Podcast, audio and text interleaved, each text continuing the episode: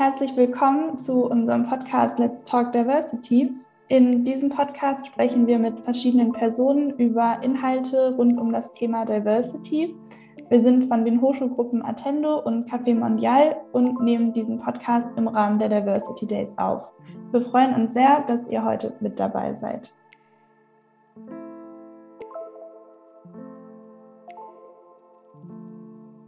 Perfekt. Ja, dann äh, herzlichen Dank, dass ähm, Sie das Interview heute mit uns aufnehmen. Wollen Sie sich vielleicht ganz kurz vorstellen?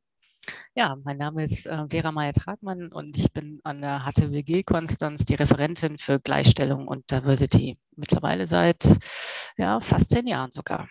Ah, okay. Und ich freue mich natürlich sehr ähm, auch über dieses Gespräch heute. Mhm. Ähm, genau, dann haben Sie quasi die ersten beiden Fragen auch schon beantwortet, in welchem Thema ähm, Sie sich engagieren und wie lange Sie äh, schon dabei sind. Ähm, genau, dann wäre die nächste Frage, wie ist es denn dazu gekommen, dass Sie sich in dem Bereich engagieren oder dass Sie die Stelle auch angetreten haben? Mhm. Also das war nicht äh, oder ist nicht meine erste Stelle an der HTWG, das ist so das eine. Wobei eigentlich so mein, ähm, mein Berufsfeld, was ich vor meinem Einstieg an der HTWG hatte, eigentlich schon genau mit Diversity zu tun hatte. Ähm, ich habe nämlich vorher in Köln gelebt und äh, habe dabei Ford in der Aus- und Weiterbildung gearbeitet. Ford als internationales Unternehmen hat eine sehr lange Diversity-Tradition und dort in meiner Zeit habe ich erstmal mit Personalauswahl, bin ich da gestartet und äh, bin aber dann mehr so in den Organisations- und Personalentwicklungsbereich rein. Unter anderem ja, habe ich da ähm, Trainings gegeben, unterschiedlichster mit unterschiedlichsten Themen und dann kam irgendwann auch das Thema Diversity dazu. So und dann wurde ich da ausgebildet zur Diversity-Trainerin, akkreditiert und so weiter. Und ähm, damals bei Ford war das so, dass eigentlich ähm, in der, das war damals schon die zweite Trainingswelle, die durchs Unternehmen lief. Das war dann immer auch alles so europaweit abgestimmt mit unterschiedlichsten Standorten und ähm, Genau, und ähm, damals war es so, dass wirklich alle Führungskräfte an diesem eintägigen Training teilnehmen mussten. So, das war so der, der Start und das hat dann etwa anderthalb Jahre gedauert und dann sind alle Mitarbeitenden eigentlich nachgezogen. Ja, das war eigentlich so meine, meine Vorerfahrung und ähm, damit, mit dem, äh, mit diesem ja, Erfahrungshintergrund im Gepäck bin ich an den Bodensee gezogen. Es hatte aber eher familiäre Gründe. Ähm, und dann habe ich eine Stelle, damals war das äh, zur MINT Karriereberatung an der HTWG gesehen und da habe ich gedacht, so kann ich eigentlich meine Trainingsberatungsexpertise so in dieses Feld mit äh, einbringen und ja, genau. Und damals äh, spielte Diversity an der HTWG eigentlich auch schon eine, ja, so anfängliche Rolle. Äh, damals war die erste Referentin für Gleichstellung und Diversity auch besetzt, war meine Kollegin. Und als die dann nach einem Jahr die HTWG verlassen hat, bin ich äh, auf die Stelle nachkorrekt. genau. Und mit dem Profil passte das natürlich ganz gut. Ja, ja super cool. Ähm, vielleicht können Sie als nächstes noch ein bisschen darauf eingehen, was Ihr Job oder Ihr Beruf genau beinhaltet, worum Sie sich kümmern. Geben Sie aktuell auch noch Trainings zum Thema Diversity oder? Mhm. Also ähm, es ist eigentlich an der Hochschule recht breit. Äh, also ich als Referentin bin, bin ja selbst Angestellte und ähm, die Hochschulstrukturen verlangen ähm, auch, dass sich die Hochschulen im Bereich Gleichstellung ähm, sehr stark engagieren. Also laut äh, Landeshochschulgesetz muss es eine aus dem hauptamtlich, äh, nee, hauptamtlich beruflichen, äh, wissenschaftlichen Personal gewählte äh, Professorin oder eine Professorin muss nicht sein, aber wissenschaftliches Personal sein, die die Gleichstellungsbeauftragte stellt. Und ähm, also das heißt, Gleichstellung ist gesetzlich vorgegeben. Bei Diversity ist das immer noch so ein bisschen unklar, so der rechtliche Rahmen. Trotzdem gibt es natürlich ein AGG, das heißt von Beschäftigtenseite hat die Hochschule da natürlich, äh, was jetzt juristische Belange angeht, äh, einen Druck. Und ähm, wie gesagt, 2011 als ähm, ja, meine Stelle ja parallel anfing, äh, da hatte sich die Hochschule auch entschieden, äh, da jetzt mehr Ressourcen in dieses Feld äh, zu geben und diese Referentinnenstelle auszuschreiben. Ähm, ja, das war so eigentlich, das waren so die Anfänge und ähm, Realisierung auch in den Strukturen. Und ähm, es war so als breite Koordinationsaufgabe eigentlich angelegt ähm, und die natürlich jetzt so die Sensibilisierung sämtlicher Status, Statusgruppen angeht. Ähm, so, das ist so das eine. Und das andere sieht natürlich so vor, wenn man sich die, die ähm, Handlungsfelder der Hochschule anschaut, dann ist es ja auch sehr breit gefächert. Ne? Dann ist es einmal die Lehre, dann ist es ähm, das Lernen selber, dann ist natürlich auch die Sensibilisierung der Lehrenden, ähm, aber natürlich auch die Sensibilisierung, Sensibilisierung der Beschäftigten und der Studierenden. So, also äh, ganz breit eigentlich. Und dann äh, fallen ja auch so Themenbereiche darunter, wie sieht es mit Personalauswahl und Personalentwicklung eigentlich aus, ja. Und ähm, und damit verbunden natürlich auch immer wieder die Fragestellung, was verstehen wir als Hochschule eigentlich darunter? So, das ist eigentlich so der, der Status quo äh, jetzt. Bin eigentlich sehr froh, dass ähm, die Hochschule jetzt mittlerweile ähm, sich klar als ähm, ja eigentlich so, so positioniert hat, dass sie gesagt hat, Diversity ist uns so wichtig, dass wir das auch mit in unseren Struktur- und Entwicklungsplan integrieren möchten. Das heißt, die Zielsetzung, die es im Bereich Gleichstellung von Gesetzesseite sowieso schon immer gibt, ähm, das wollen wir jetzt auch ähm, für den Bereich Diversity machen. Und ähm, da sind wir jetzt momentan eher so an dem Punkt, dass wir sagen, gut, das äh, ist jetzt Bestandteil des Struktur- und Entwicklungsplans. Im nächsten Schritt ähm, möchten wir das aber noch in eine Diversity-Strategie eigentlich noch stärker einmünden lassen oder dort auch definieren, dass, äh, dass wir so ein gemeinsames Diversity-Verständnis auch erarbeiten und für uns irgendwie klar haben. Und ähm, dann wollen wir auch am Diversity Audit teilnehmen, also das dann auch irgendwie zu konzipieren, organisieren, durchzuführen. Das wird dann auch meine Aufgabe sein, beziehungsweise wird es wahrscheinlich auch damit einhergehen, äh, dass wir auch nochmal ressourcenmäßig aufstocken und noch eine weitere Stelle besetzen werden. Ja, genau. Ah, ja. Das ist mal so in die Breite geschaut. Ja, total cool. Also total viele Bereiche irgendwie dann auch um Sensibilisierung und Bewusstsein dafür zu schaffen und Personalauswahl und sowas hatten Sie ja gerade auch schon angesprochen. Ähm, was gefällt Ihnen denn an Ihrer Arbeit am besten? Am besten gefällt mir tatsächlich so die, die Breite, also ähm, so das was ja auch mit meiner äh, Rolle so als Referentin zusammenfällt, ähm, eher ein bisschen generisch auch unterwegs zu sein und nicht so sehr in, fachspezifisch nur. Ähm, das gefällt mir eigentlich ganz gut, das natürlich sehr facettenreich ist, immer wieder neue Herausforderungen eigentlich birgt. Andererseits müsste ich natürlich froh sein, wenn es meine Stelle irgendwann nicht mehr geben müsste. Auf der einen Seite, ähm, vielleicht ist es auch irgendwann so. Ähm, ähm, ja, aber so die Breite der Themen eigentlich und die, mhm. die Vielfalt, ja. Ja, total cool. Mhm. Nee, sagen Sie ruhig. Wobei ich also ähm, manchmal nicht einfach ist, ähm, auch mit Widerständen natürlich umzugehen. Ne? Also ich kann mich auch noch an Zeiten erinnern an der Hochschule, wo wir hm, gerade gestartet sind mit einem Kick-Off-Workshop. Äh, ähm, zur Definition einer Diversity-Strategie oder eines Konzepts und äh, wo wir auch angefangen haben und dann die Hochschule aber ähm, mit ganz anderen Themen auch in den Schlagzeilen stand und es dann plötzlich irgendwie hieß, nee, ähm, jetzt haben wir gerade mal wichtigere Dinge zu tun, als uns um die Diversity-Strategie zu kümmern, was ich auch zum damaligen Zeitpunkt sehr gut verstehen konnte. Ja, aber das war natürlich so ein Ausbremsen an der Stelle. Ähm, Tja, und was natürlich auch so ist, also um Diversity als, äh, als Managementstrategie einzuführen, ähm, braucht es natürlich jetzt nicht nur so eine, so eine Aktivität von einer Referentin und noch ganz vielen anderen Positionen an der Hochschule. Es braucht ja auch eigentlich so, ähm, so dieses Top-Down-Prinzip, ja, also dass es von oben auch gewollt und ähm, gepusht wird und ähm, das ist jetzt, das hat sich zum Glück auch nochmal verändert. Also das habe ich jetzt eigentlich auch in dieser Zeit an der HTW gemerkt, wie unterschiedlich das sein kann. Das merke ich natürlich auch immer, wenn ich mit Kolleginnen und Kollegen anderer Hochschulen spreche. Ja. Mhm.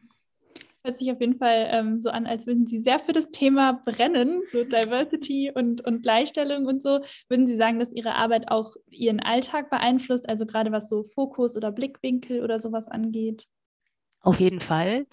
Ähm, das ist äh, ganz lustig, wo ich das dann immer, also oft ist mir das natürlich gar nicht so bewusst. Ne? Also das, äh, aber äh, so, ich habe zwei Töchter, die ähm, 14 und 16 sind und äh, natürlich zur Schule gehen und ähm, wo ich dann schon so mitbekomme, wenn, wenn die Diskussionen in der Schule dann auch politischer werden und wo dann so bestimmte ja, Wertvorstellungen, die, die hier so, ja, so implizit irgendwie einfließen, wie die dann plötzlich da auch Thema werden und dann auch vehement äh, vertreten werden. Und das freut mich natürlich. Ne? Also ähm, wenn, wenn ich dann so merke, dass das äh, so auch Widerhall findet. Und von daher würde ich mal davon ausgehen, dass meinen Alltag natürlich auch beeinflusst. Ganz klar. Ich habe es auch gemerkt, also 2015, als so die erste Flüchtlingswelle war und hier in Radolfzell, ich wohne in Radolfzell, ein ähm, paar Schritte weiter in die Turnhalle äh, umfunktioniert wurde für die Geflüchteten und wie dann irgendwie die Nachbarinnen sagten so, ja, aber unsere Teenager-Tochter, die ähm, wird jetzt da unten nicht mehr mit dem Fahrrad langfahren, sondern einen großen Bogen fahren. Und ich dann irgendwie nur dachte, okay, da kann ich jetzt doch nicht meinen Mund halten, da muss ich jetzt doch mal ein paar Sätze zu sagen, ja, was, was das denn irgendwie vor Vorstellungen sind, die da in den Köpfen irgendwie herrschen. So. Also da habe ich es nochmal ähm, so im Pri privaten Umfeld auch gemerkt. Mhm. Genau. Ja, total interessant. Ähm, was würden Sie denn sagen, wo Sie die größte Herausforderung im Thema Diversity sehen? Hm, also ich denke, was ja, was ja so ein, so ein Türöffner ist, ähm, ist immer so der, der Punkt, wenn man äh, erstmal über Diversity spricht und sagt, es geht um Wertschätzung, es geht um eine wertschätzende Haltung, ähm, äh, jeder sollte sein Potenzial entfalten können und ähm, es geht um Chancengleichheit. So, das, das ist ja so die eine Seite, finde ich auch total wichtig. Und man muss aber ja auch sehen, äh, in der Realität ist es teilweise nicht so. Und für mich ähm, gehört zu meiner Diversity-Arbeit auch so eine machtkritische Perspektive einzunehmen und zu sagen, so, hey, jetzt müssen wir uns aber auch mal konfrontieren damit, ähm, dass wir hier in Deutschland lebend als weiße äh, CIS-Personen meinetwegen sogar auch in einer sehr privilegierten Haltung sind. Und dafür zu sensibilisieren, das finde ich ähm, sehr schwierig, weil ähm, das dann oft beim Gegenüber ähm, sowas hervorruft, so um Gottes Willen, ich bin hier irgendwie moralisch nicht erst rein, so, ja.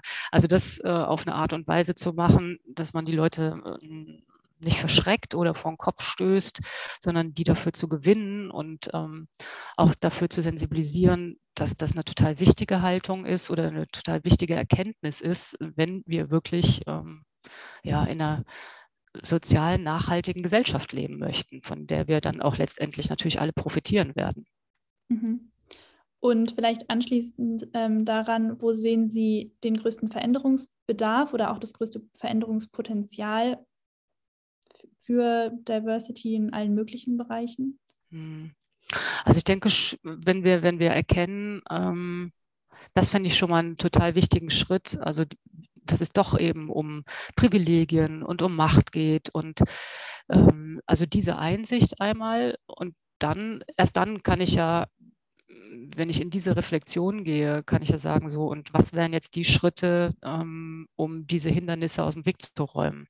Wenn ich immer nur davon ausgehe, dass wir schon alle gleichgestellt sind und alle die gleichen Chancen haben, dann werden wir nichts verändern. Ja, auf jeden Fall. Ähm, vielleicht noch eine andere, auch total wichtige Frage. Ähm, gibt es auch studentisches, studentisches Engagement ähm, an der HTWG so zum Thema Diversity oder auch wenn jetzt jemand zuhört, äh, zuhört, der Lust hat, auch sich in dem Bereich ähm, zu engagieren, in dem Sie arbeiten, was könnte die Person machen? Also ja, äh, würde ich mich natürlich total freuen. ähm, also es gibt bei uns einen Senatsausschuss Gleichstellung und Diversity und äh, dieser Senatsausschuss, der sieht auch vor, dass es da eine studentische Vertretung gibt. Jetzt hat es da gerade einen Wechsel gegeben und äh, ich frage schon die ganze Zeit, ja, wer, wer da irgendwie Lust hat, äh, mitzumachen. Ähm, und ansonsten würde ich mir für die Zukunft auch noch wünschen, dass ähm, studentische Vertretungen auch mehr so in diese Beratungsrolle reinkommen. Also ich bin an der HTWG nicht nur die Referentin für Gleichstellung und Diversity, sondern auch die weibliche Ansprechperson für Fragen im Zusammenhang mit sexueller Belästigung, Diskriminierung und Mobbing. Ähm, und da denke ich, also gerade so im Diskriminierungsbereich ähm, wäre es gut, wenn da auch studentische Ansprechpersonen werden, wären, wodurch dann die Hemmschwelle, ähm, mit den Leuten Kontakt aufzunehmen, äh, auch nochmal geringer wäre. Ähm, genau. Also das ist auf jeden Fall meine Zielsetzung, das so in den nächsten Jahren auch noch weiter aufzubauen. Was ich total klasse fand, ähm, war im letzten Jahr, als wir die Diversity Awareness Week hatten, ähm, die aufgrund des Diskriminierungsfalls an der Hochschule vielleicht so ein bisschen verursacht auch ähm, im Zusammenspiel mit der muslimischen Hochschulgruppe stattgefunden hat. Und das fand ich eine totale Bereicherung. Also es hat natürlich ex einen extremen Unterschied gemacht, ob wir das jetzt nur so aus also wenn wir über Antidiskriminierung sprechen und wenn äh, weiße Personen sowas initiieren, ähm, dann ist es komisch. Ja? Es passt nicht. Und ähm, das fand ich einen totalen Mehrwert. Ja, also von daher würde ich mir das wünschen, wobei es natürlich auch an der HTWG ein bisschen anders ist als an der Uni. Also die ganzen Hochschulgruppen sind schon eher an der, an der Uni angesiedelt und oft ist es zwar so, dass da auch HTWG-Studierende mitmachen, aber es gibt jetzt bei uns an der HTWG zum Beispiel keine Übersicht über diese Hochschulgruppen, äh, wie das oben an der Uni ist. Mhm. Und damit ist auch mein, mein Zugriff äh, oder, oder die Möglichkeit, mit denen in Kontakt zu treten, eine andere. Wobei, ähm, also die findet man ja und äh, zum Beispiel mit arbeiterkind.de ähm, habe ich schon öfter ähm, Veranstaltungen zusammen gemacht und wie gesagt jetzt auch mit der muslimischen Hochschulgruppe. Ja. Ja, total cool. Und dann ähm, wäre die letzte Frage noch, was Diversity für Sie bedeutet. Ähm, Diversity für mich. ja, das ist äh, schon auch immer so, ähm, mh, hm, ja, eigentlich das, was ich eben auch gesagt habe. Ne? Also schon im ersten äh, oder vielleicht mit der, mit der Wunschvorstellung verbunden, ähm, wirklich so eine wertschätzende Haltung ähm, Blick auf irgendwie alles zu haben, so auf ähm, menschliches Miteinander, ähm, Verschiedensein äh, zu tolerieren, da wo es geht. Äh, es hat natürlich auch Grenzen, ganz klar. Ähm, aber ähm, so das so als, als Wunschperspektive hm, und schon auch so mit einer Idee von sozialer Nachhaltigkeit versehen.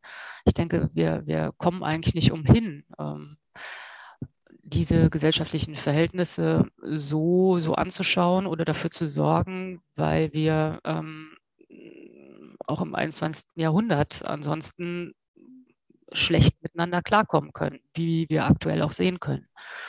Und mit einer anderen Perspektive könnte ich mir vorstellen, dass ähm, die Welt eine bessere ist. Ja, super. Gibt es noch was anderes, was wir jetzt nicht angesprochen haben? Irgendwas, was Sie gerne noch berichten wollen, was Sie noch loswerden möchten? Nee, eigentlich nicht. Okay, dann erstmal vielen, nicht. vielen lieben Dank ähm, für das Interview. Ich fand es super interessant.